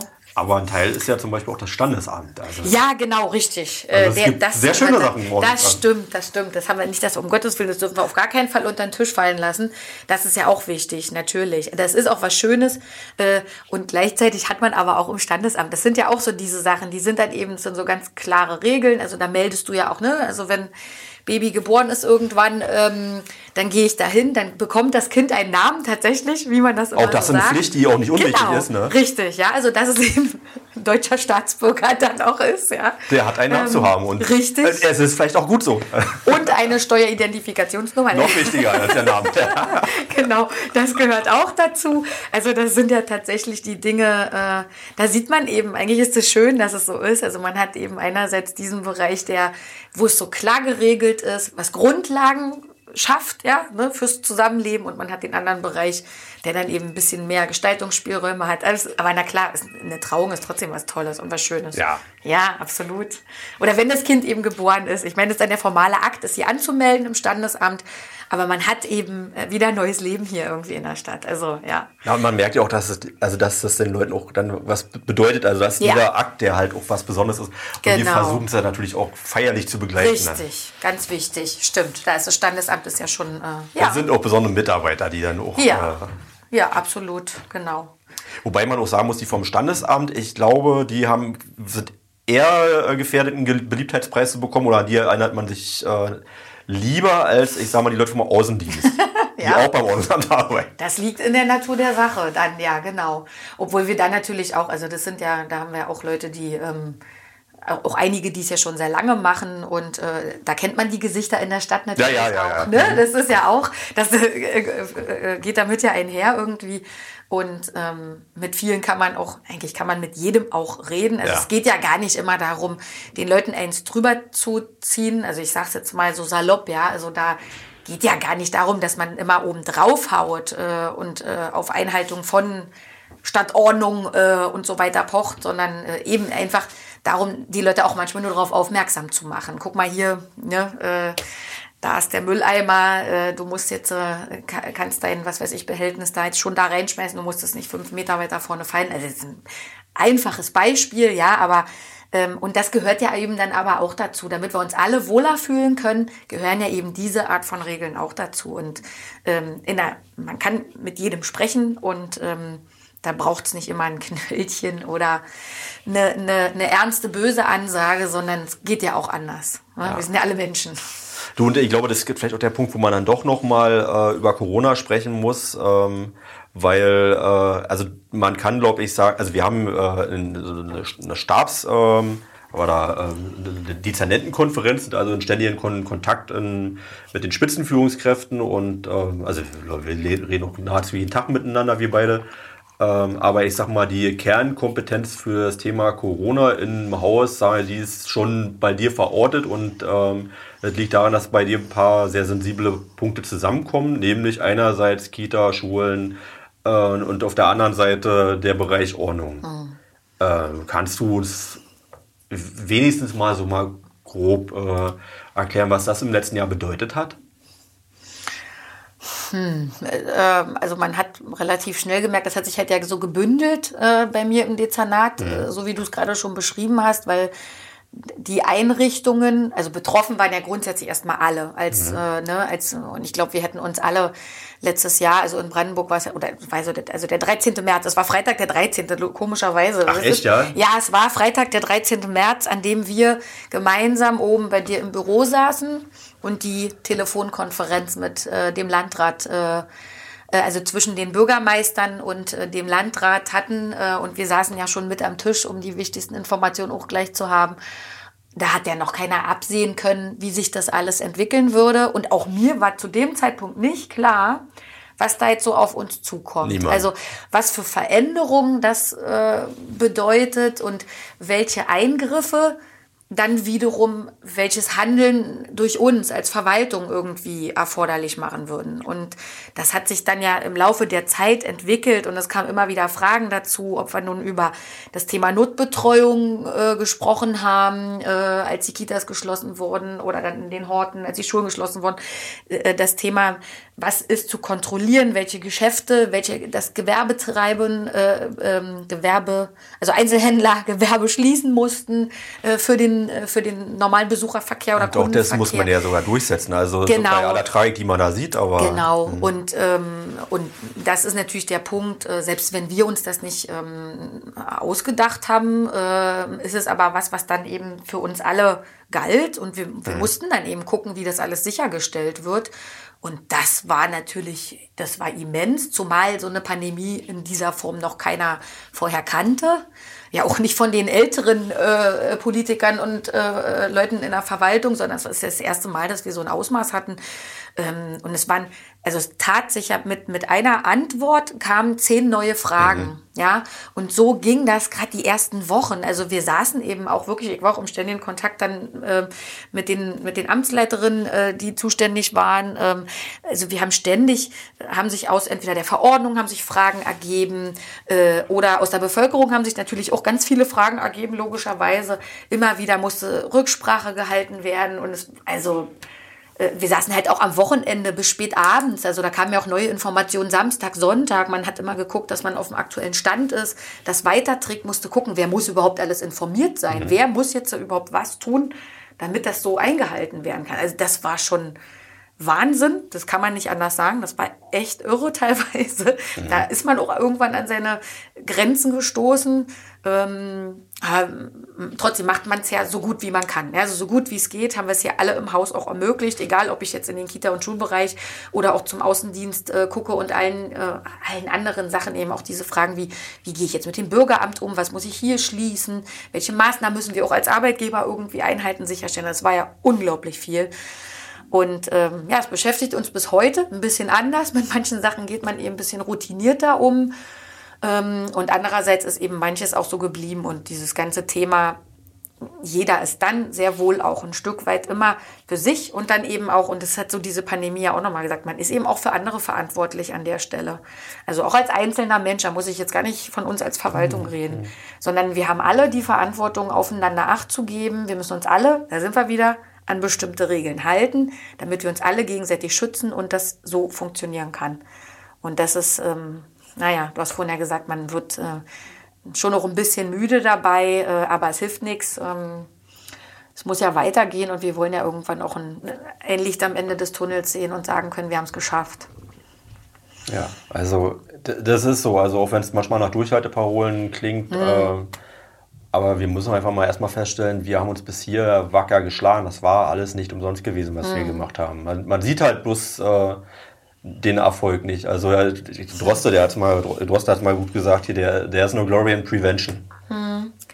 Richtig, genau. Das die präventiven Aufgaben, äh, genau, dann, dann, dann ist immer so doof, wenn erst was Schlimmes passieren muss, damit man ja. den, den, den, erst, ja. den, Grund erst erkennt. Ja. ja. So, so, so darf es eben, in dem Fall äh, durfte es ja so dann nicht sein. Und deswegen ja auch teilweise wirklich harte Maßnahmen. Und man kann über vieles diskutieren und auch über Sinnhaftigkeit von dem einen oder anderen wird ja auch viel diskutiert. Und wie auch jeder von uns denkt ja. Natürlich. Mit ist ja nicht sowas. Natürlich. Also wir haben jetzt zwar die Funktion, aber natürlich ja auch als, als Mensch irgendwie setzt man sich ja auch mit vielen Maßnahmen auseinander. Und ja, man muss aber gucken dann, wie man sich, wie man mit Sachen umgeht und wie man sie auch sinnvoll irgendwie dann aber ich, ich glaube fest, dass wir in zwei, drei, vier Jahren äh, zurückschauen werden, also dann hoffentlich zurückschauen werden und äh, dass es dann äh, Ende hat, aber da, daran möchte ich auch ganz fest glauben. und dass wir dann aber auch feststellen werden, wir haben es eigentlich, eigentlich ganz gut gemacht. Ja. Das glaube ich wirklich. Also jetzt nach einem Jahr bei allen, auch wenn wir müde und genervt sind, aber, ähm, aber es, das, das Rad läuft immer noch. Mhm. Und das ist keine Selbstverständlichkeit. Und, da, und das haben andere nicht so geschafft, wie wir es äh, bis jetzt mhm. geschafft haben. Und wir werden auch noch, glaube ich, einiges auch noch an Leid beklagen oder aufarbeiten müssen. Äh, aber insgesamt funktioniert die Gesellschaft und da funktioniert also auch unser normales Leben nach wie vor. Auch und trotzdem Jetzt kannst du mal zu Ende gehen. Ja, genau. Also es gab ja diese schöne Wortschöpfung mütend, ne? Also müde und wütend zusammengepasst. Ja, ja, ja. also sicherlich ist wichtig, dass die Wut nicht überwiegt jetzt irgendwann. Das ja. darf uns nicht passieren.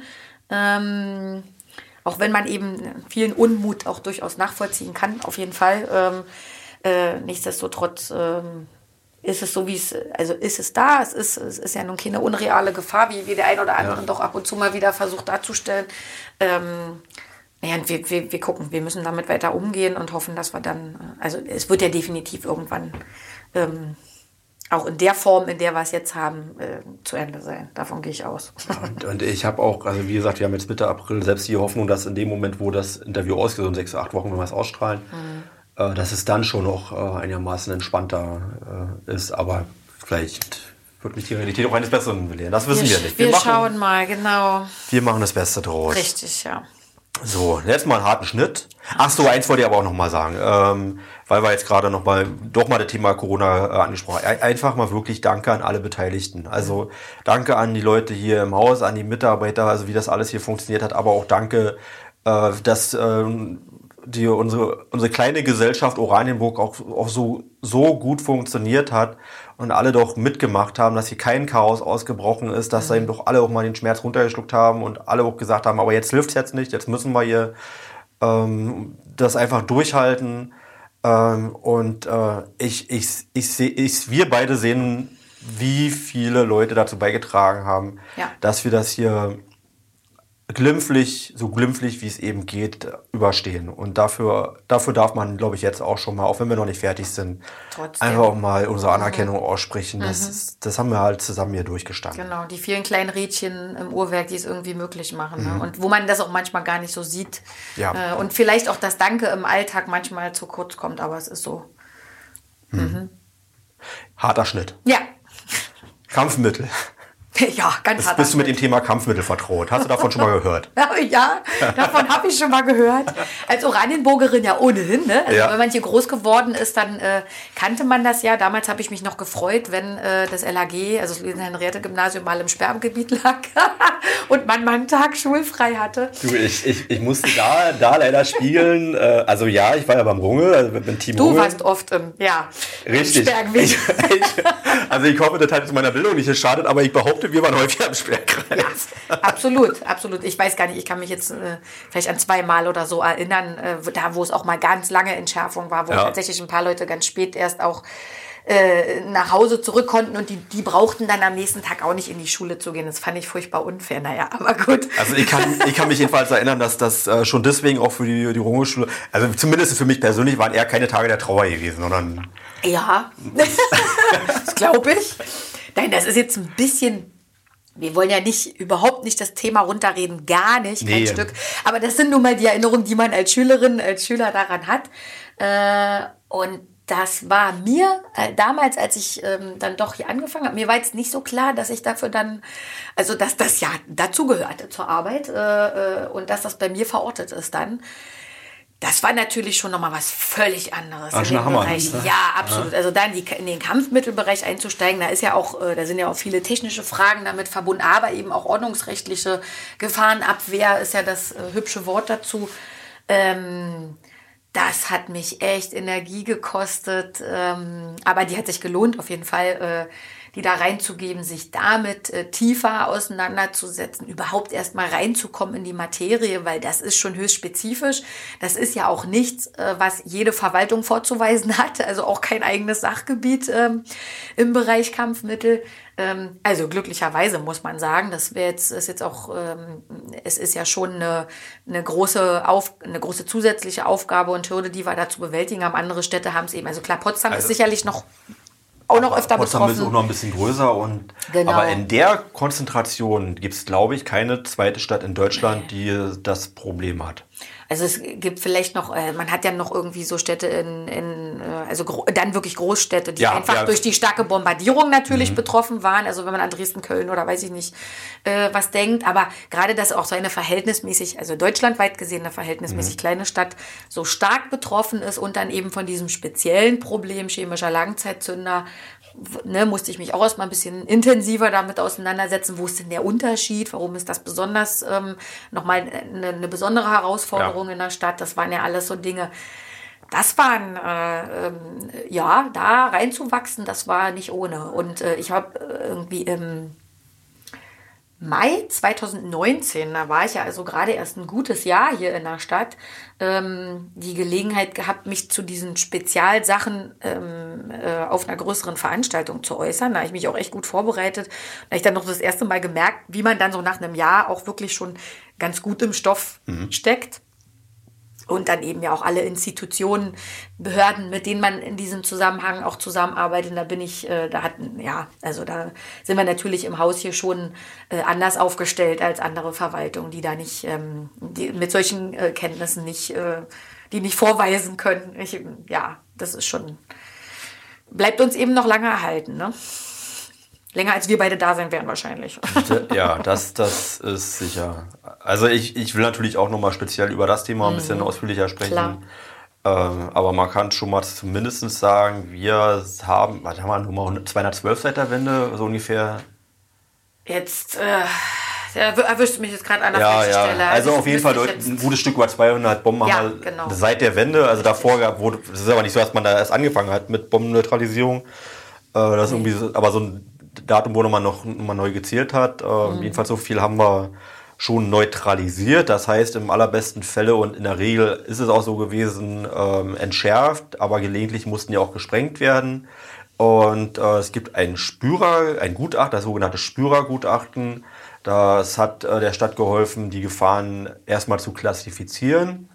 Ähm, also das ist natürlich eine, hat eine andere Bedeutung, wenn eine Bombe äh, auf dem Schlossplatz oder vor einer Schule liegt, äh, als wenn eine Bombe in einem Wald liegt und da mit einer gewissen Wahrscheinlichkeit. Und eben auch die Wahrscheinlichkeit, wo sind äh, besonders viele Bomben, besonders wenig Bomben und wo sollte man da deswegen äh, als erstes suchen. Ähm, dabei hat das, hat das Gutachten geholfen.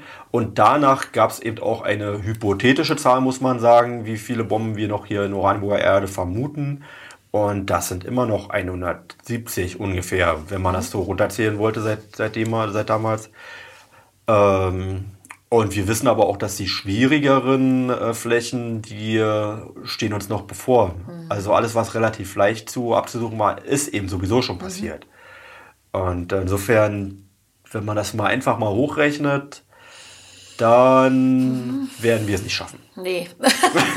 das sind einfach noch zu viele also wenn man sich, wenn man diese Zahl ähm, verwendet, dann wird das noch ein, wird das noch ein weiter Weg. Und wenn man sich dann nochmal bewusst macht, dass äh, wir, ähm, also dass diese, die Bomben können hochgehen, jede Bombe wird irgendwann hochgehen, gehört eben auch, sag mal, ein Stück Glück auch dazu, dass mhm. äh, das hier so, so gut so weitergeht. Und das, also das macht diese Arbeit aber auch, auch nochmal besonders, weil wir einfach auch wissen, äh, es ist möglich und man muss es so deutlich sagen und auch so ehrlich sagen, dass es eben auch mal schief geht und dass Oranienburg dann eben auch im ganz negativen Kontext, ähm, mhm. ich sag mal, über die Stadtgrenze hinaus bekannt wird. Äh, und damit verantwortungsvoll umzugehen und zu sagen, wir, wir geben halt einfach unser Bestes, dass es genau. dass dazu nicht kommt, das ist schon ein ordentliches Stück Verantwortung, was ja. man da trägt. Ja, ja, ja, ist es, genau, die spürt man auch. Ja, ja. Absolut, das ist so. Und ähm, so sehr wie auch Oranienburger und Oranienburger mit äh, der Routine einer solchen Bombenneutralisierung umgehen. Und zu viel Routine darf es ja auch nicht werden. Ne? Also man darf ja dann auch nicht äh, lax deswegen äh, damit irgendwie umgehen. Und trotzdem ist es immer ein, also ein großes Ereignis. Ne? Also es ja. hat es immer eine große Herausforderung. Ähm, äh, auch alles, was eben äh, Evakuierungsmaßnahmen drumherum angeht, schon alles, was vorher passieren muss, damit man überhaupt so eine Neutralisierung durchführen kann. Und ja klar, wenn es am Ende dann doch eine Sprengung ist, ist es natürlich nochmal ja, eine ganz andere Nummer, je nachdem, wo die Bombe dann auch liegt. Ähm, und was sie vielleicht eben doch mit zerstören kann. Aber die letzten sind ja zum Glück alle gut verlaufen. Und ähm, ja, und das Besondere, was bei uns eben ist, ist eben diese systematische Suche. Wir haben ja eben in der Regel nicht mehr diese Funde. Es entsteht irgendwo ein Baugebiet und der Bagger rollt. Äh, und zufällig. Und zufällig hat man da was auf der Schippe. Ähm, das ist zwar irgendwann auch nochmal vorgekommen, vor einigen Jahren, weiß ich gar nicht mehr, 2016 oder sowas. Ja, und da war aber sogar schon. Und da wurde schon gesucht, da ja. sind offenbar, also wo wir jetzt gerade von systematisch sprechen, normalerweise werden dann ja eben wirklich große Flächen auch abgesucht. Äh, und du hast ja von, von den schwere, schwierigen Flächen gesprochen. Das sind ja dann oft die, ja, wo wir sagen, wenn da Bohrhindernisse sind, wenn die einfach bebaut sind. Ja, wenn es Flächen sind, die eben schon seit 1950 oder sowas bebaut sind. Man hat da bestimmt irgendwann direkt nach dem Krieg auch beräumt, aber das heißt noch lange nicht, dass da nicht immer noch irgendwas gefunden werden kann. Mhm. Und das sind natürlich auch Dinge, die man die jetzt sich auch nicht immer gleich erschließen. Und Leute, die nach Oranienburg ziehen und hier beispielsweise ein Grundstück irgendwie erwerben und dann heißt es, bei euch ist noch nicht abgesucht, ähm, das muss auf jeden Fall vorher noch erfolgen, dann äh, na, damit muss man sich schon ein bisschen auseinandersetzen dann ja. vorher. Ne? Mhm. Ja. Na gut. Ähm, nächste Thema. Wir versuchen das mal so ein bisschen äh, übergangslos hier abzuarbeiten. Aber letztendlich spielt es auch damit rein Feuerwehr. Mhm.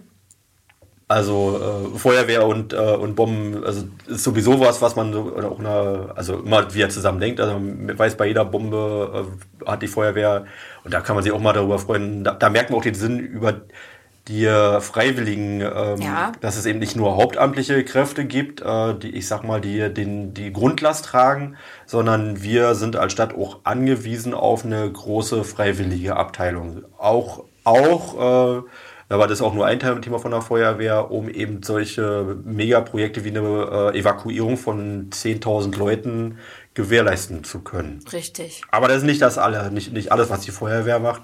Und die Feuerwehr ist gerade auch sehr in Bewegung. Ja. Kann man das sagen? Die ist auch gerade sehr in Bewegung, ja, genau. An verschiedenen Stellen Warum? ja sogar. Ja, ähm, wir haben ja schon seit längerem, also äh, unser Stadtwehrführer, Stadtbrandmeister Sven Martin, mit Der dem war hast ja auch du ja schon. auch schon Mhm. ein Gespräch Darauf verweisen wir genau. Genau, das war ja bestimmt äh, noch deutlich ausführlicher, als wir es jetzt hier vielleicht machen werden. Ähm, aber die Stadt Oranienburg ist eben, wie wir schon festgestellt haben, keine kleine Stadt. Das heißt, wir haben auch eine ganze Menge Fläche, wir haben die Ortsteile. Äh, deswegen können das auch gar nicht hauptamtliche Kräfte alleine abbilden. Das geht überhaupt gar nicht, sondern die freiwilligen Kräfte, die sind total absolut unerlässlich. Und es ist eben auch wichtig, dass die äh, gut miteinander funktionieren. Und ähm, wenn man dann eben gerade in den Gebieten ist, in denen es ein bisschen äh, dünner besiedelt ist, ein bisschen ländlicher, sag ich jetzt mal, und dann, äh, da haben wir ja eben gerade im vergangenen Jahr ganz konkret über den Bereich Schmachtenhagen, Wensickendorf, Zehlendorf gesprochen und auch darüber, wie kann sich dieser Bereich, wie kann das auf gute, also langfristig auf der, die, die Gefahr, also der, der Brandschutz und der Gefahrenschutz ist ja immer auch noch mehr als Brände, sind ja auch Unfälle, ähm, diverse Sachen, die da ja ähm, bei der Feuerwehr auflaufen. Ähm, wie können wir das einfach sicherstellen und zwar überall in der Stadt, ähm, dass das gewährleistet ist, äh, dann ja, äh, redet man eben manchmal auch darüber, dass, äh, sag mal, ganz alte, gelebte äh, Traditionen nicht über den Haufen geworfen werden, aber dass Sachen verändert werden müssen. Und Veränderungen, ähm, damit geht der eine besser und der andere schlechter um. Am Ende ist es aber wichtig, dass vor allem die Vorteile überwiegen, wenn man so einen Schritt geht. Also dass das, was man als Ziel hat, nämlich eine Verbesserung ähm, an, der, an der Stelle Brand- und Gefahrenschutz, dass das überall so ist. Und jetzt diesen, ähm, jetzt haben wir ja gerade den Beschluss gehabt in der Stadtverordnetenversammlung zur Schaffung einer neuen Wache Nord, Friedrichsthal und Malz, also zwei, ähm, auch zwei kleinere Ortsteile. Der Ort, Malz ist ja sogar der kleinste Ortsteil, ne? 400, 400 Leute. Ja. Genau, und äh, die ja aber auch eine freiwillige Feuerwehr haben. Und ähm, da gab es, war sicherlich ein langer Prozess, aber wir sind so weit, dass wir also dort den Beschluss, äh, der Beschluss wurde ja auch gefasst durch die Stadtverordneten, dass wir dort eben eine möglichst moderne, eine gut aufgestellte Wache dann in Friedrichsthal ähm, bauen werden, wo die Kameradinnen und Kameraden also auch den Einsatzdienst gut zusammen machen ähm, und gleichzeitig in Malz die alten Räumlichkeiten weiterhin ähm, für die Jugendarbeit, für die Alters- und Ehrenabteilung und andere Dinge weiter genutzt werden können. Ähm, das heißt, wir verbessern insgesamt eigentlich diesen Gesamtzustand und ganz wichtig ist eben, alle, die dort äh, freiwillig im Einsatz sind, da hat man eben einfach eine Bündelung, man hat, die können gemeinsam losfahren, die können das Auto zusammen besetzen, alle Funktionen, also Fähigkeiten, die man braucht, um beispielsweise dann den Brand zu löschen. Da reichen dann eben nicht drei Leute, sondern da müssen es eben mehr sein. Ähm, genau, dass das alles gewährleistet ist. Und das funktioniert eben manchmal nur, wenn man Dinge anfasst, ändert und auf sichere Füße stellt.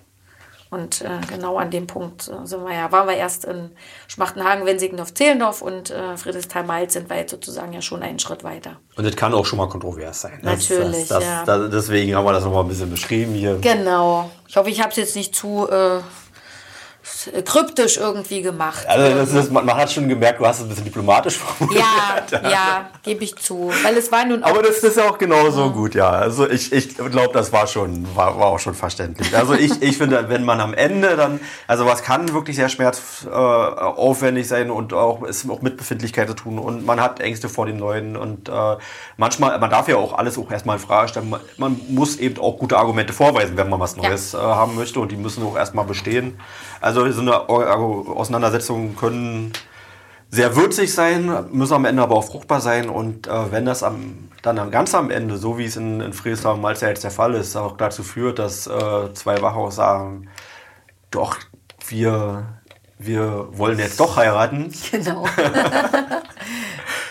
dann, also das, das ist das Schönste, was man sich vorstellen kann. Das kann man sich vielleicht an einer anderen Ecke von Oranienburg vielleicht ähnlich vorstellen. Mal genau. gucken. Wir schauen mal. So. Ich, also wir haben jetzt äh, alle Ämter einmal kurz besprochen, natürlich viel zu oberflächlich.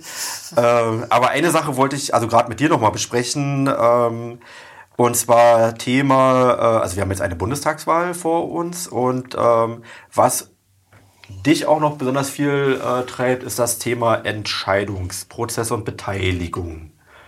Ähm, und ein Thema, was mich da bes besonders äh, auch, also wo ich viel persönlich auch drüber nachdenke, Also wir wollen jetzt erstmal festgestellt haben, also Beteiligung ist ein großes Thema, auch bei allen, es geht los bei, bei Straßenbau, wir haben verschiedene Beiräte, mhm. ähm, wir haben einen Jugendbeirat beispielsweise auch und einen Seniorenbeirat, Ortsbeiräte. Ähm, es, äh, also die äh, Anforderung an Beteiligung der Menschen und bestimmter Bevölkerungsgruppen, die steigt kontinuierlich. Und mhm. das, ist, das ist ja auch ein Zeichen davon, dass eine Demokratie sich weiterentwickelt. Ist aber auch immer nicht ganz unkompliziert, weil mehr Leute, miteinander reden, dadurch wird der Konflikt ja nicht kleiner, sondern das heißt, mehr Leute reden halt einfach miteinander. Ähm, und ja, erstmal erstmal dazu. Äh, kannst du denn mal, mal spielen, in welchen Bereichen das äh, euch das trifft? Also es gibt eine, eine Beteiligungssatzung, damit hast du mal viel zu tun. Ja, also wir haben ja direkt die Einwohnerbeteiligungssatzung, die natürlich eigentlich im Prinzip ja für die ganze Stadt ja. gilt, aber wo nochmal im Speziellen ja auch der Bereich Kinder- und Jugendbeteiligung jetzt mal ganz konkret Und das ich so, so, nämlich so spannend, ja. Also ja, und da waren wir ja auch, also da hat ja sozusagen die Landesregierung äh, damals vorgearbeitet, ja. hat in der Kommunalverfassung entsprechende Änderungen, äh, Paragraph 18a vorgenommen und natürlich sind die Städte und Gemeinden dann gefordert, äh, da auch äh, entsprechend zu reagieren. Wir haben ja sowieso, du hast ja schon gesagt, wir haben ja schon ganz viel äh, Beteiligungsformate, gerade im Kinder- und Jugendbereich. Wir haben ja auch ähm, verschiedene Prozesse, die sich sozusagen wiederholen. Wir haben das Jugendforum. Ähm, also wir haben das in der Vergangenheit schon gut versucht und versuchen es jetzt eigentlich mh, hm, ja fast noch, also irgendwie noch besser zu machen. Aber wie du auch schon gesagt hast, das ist eben äh, nicht unbedingt so einfach. Es muss immer passen mhm. zu denen, mit denen man die Dinge macht. Also natürlich kann man, macht man mit Kindern und Jugendlichen Beteiligungsprozesse anders als mit Erwachsenen. Also ähm, ich sag mal, äh, also das klingt jetzt komisch, aber Leute, die eben, die ich jetzt wirklich nicht mehr zu Jugendlichen äh, zählen würde. Ähm, und auch das, was so wahrgenommen werden kann. Also man möchte dann ja auch, das soll ja dann auch funktionieren. Ne? Also man, man möchte dann ja auch, dass da viele Leute mitmachen. Und ähm, klar muss dann auch immer gleichzeitig sozusagen sein, wir können viele Wünsche, Vorstellungen haben. Ähm, das heißt aber noch lange nicht, dass alle funktionieren werden, aber man muss dann signalisieren, wir gucken, was machbar ist. Wir müssen es dann eben auswerten danach. Ähm, das ist sozusagen dann wieder diese Herausforderung. Ne? Also fast wieder der Prozess, so ähnlich wie vorhin mit Politik und Verwaltung. Äh, also man hat viele Ideen und es ist auch wirklich gut, glaube ich, wenn man gerade auch bei jungen Leuten, wenn man die möglichst früh mit einbindet. Man muss ja nur gucken, ähm, man darf dann, man will ja dann noch niemanden enttäuschen. Also man will nicht große Erwartungen wecken und die nicht äh, einhalten können, sondern. Also wer eine Frage stellt, muss dann auch damit leben, dass die dann teilweise auch Antworten kommen. Ja, und die sind natürlich, wird man nicht bei allem sagen können, das können wir sofort so machen. Mhm. Ähm, aber wir würden immer sagen, äh, wir gucken uns das ganz genau an und wir gucken, was zu realisieren ist und äh, auch in welchem Zeitfenster. Manchmal dauern Sachen einfach länger. Ja. Ich habe letztens ja schon mal was zur Schulsozialarbeit der Presse gegenüber erzählt. Äh, oder wenn wir über das Jugendcafé sprechen, es gibt Dinge, die dauern leider, manchmal leider auch länger, als wir uns das selber wünschen. Aber das heißt nicht, dass wir sie aufgeben, sondern wir sind weiter dran und sie werden auch umgesetzt. Ja, ja. Mhm, ja. Also was ich bei der, bei der Kinderbeteiligung, also dass Jugendbeteiligung ähm, wichtig und eine Rolle äh, spielt und dass das auch gemanagt werden kann, ähm, also kann man nachvollziehen, dass es mit gewissen Herausforderungen verbunden ist. Also wir haben Angela Mattner, die äh, auch den Jugendbeirat ein bisschen betreut. Genau ein wichtiger Teil ihrer Aufgabe ist eben nicht nur, äh, also quasi, bitte liebe Jugendliche, sagt uns, was ihr gerne haben wollt, mhm. sondern einfach ähm, erklärt, was ist der, also wie funktionieren Entscheidungen, was genau. gehört überhaupt dazu, ja. ähm, wie funktioniert eine Vorlage, also was ist eine, eine Sachdarstellung, also nicht nur irgendwie eine, sagen, wir wollen das und das haben, sondern äh, wir müssen auch begründen, warum wir das haben möchten. Dann mhm. müssen wir die richtigen Gremien finden, wo wir unsere Argumente auch noch haben. Dann muss man noch berücksichtigen, es kostet vielleicht auch Geld und Zeit Richtig. und vielleicht ist irgendwelche. Aber das, das ist ein echt aufwendiger äh, Prozess und beim, beim Senioren und beim Jugendbeirat und bei Ortsbeirat funktioniert das schon ganz gut. Und äh, ganz viel hat, äh, eine ganz große Motivation ist eben nicht nur eine Entscheidung selber zu treffen, sondern auch äh, Akzeptanz dafür zu bekommen und Verständnis, warum Dinge so sind, wie sie mhm. sind. Weil ist, so ganz schlecht ist es halt auch nicht so in das System.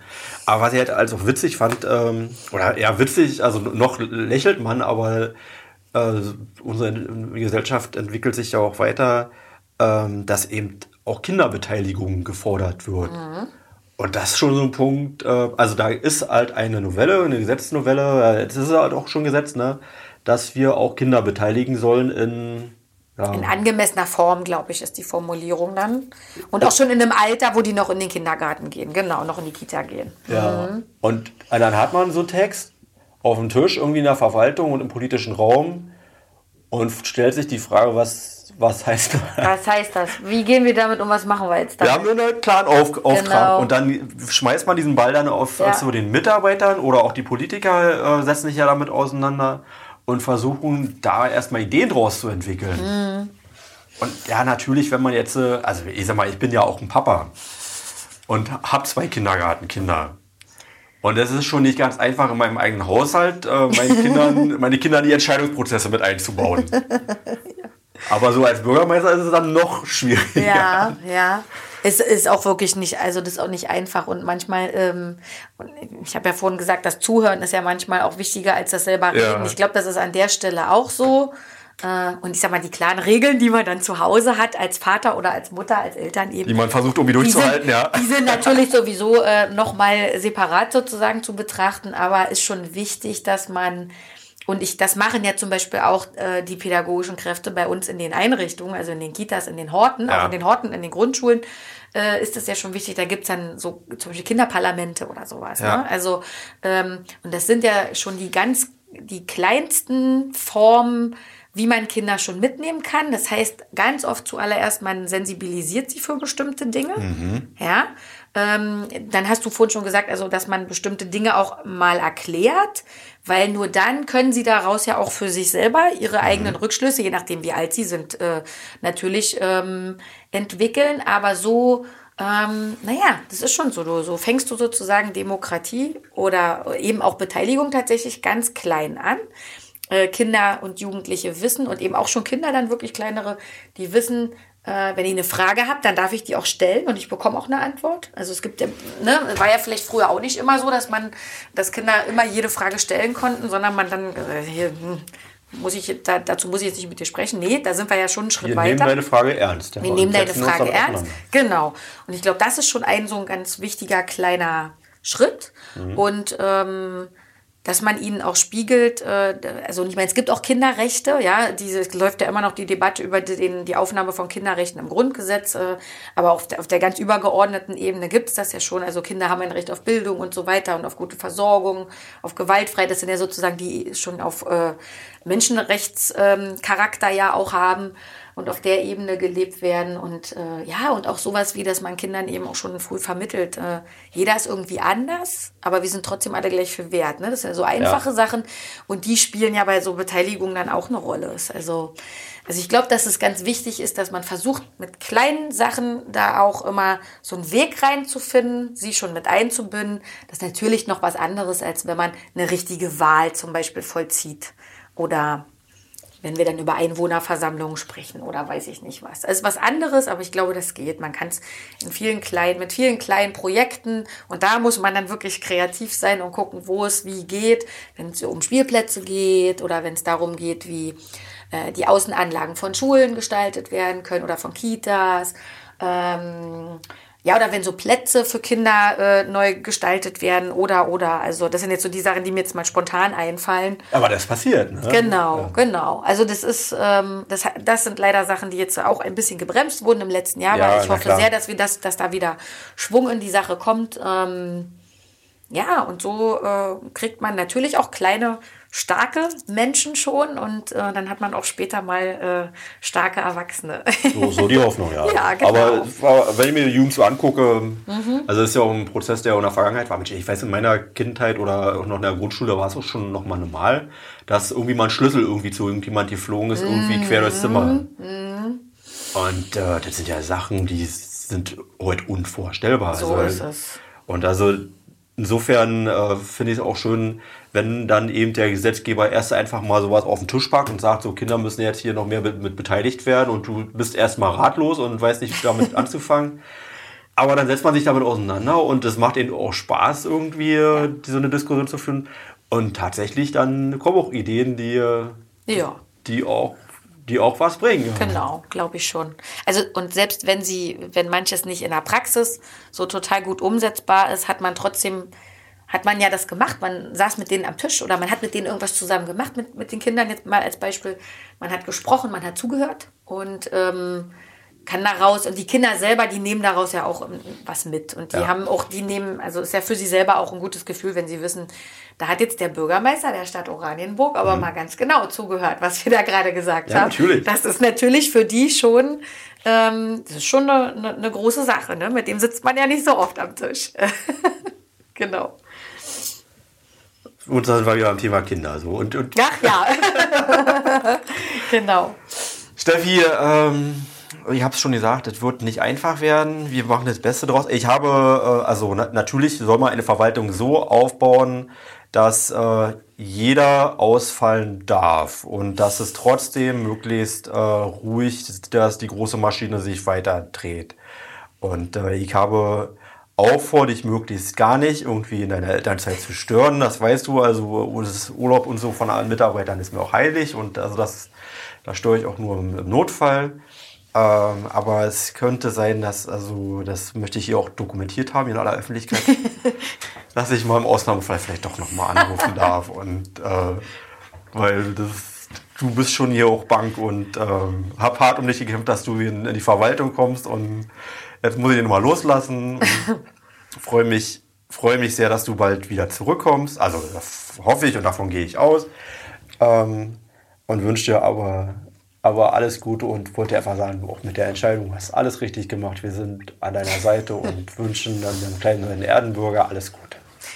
Vielen Dank. Dann gehe ich auch mit einem besseren Gewissen in die Elternzeit. Ja. Nein, ich glaube auch, es wird vieles gut weiterlaufen.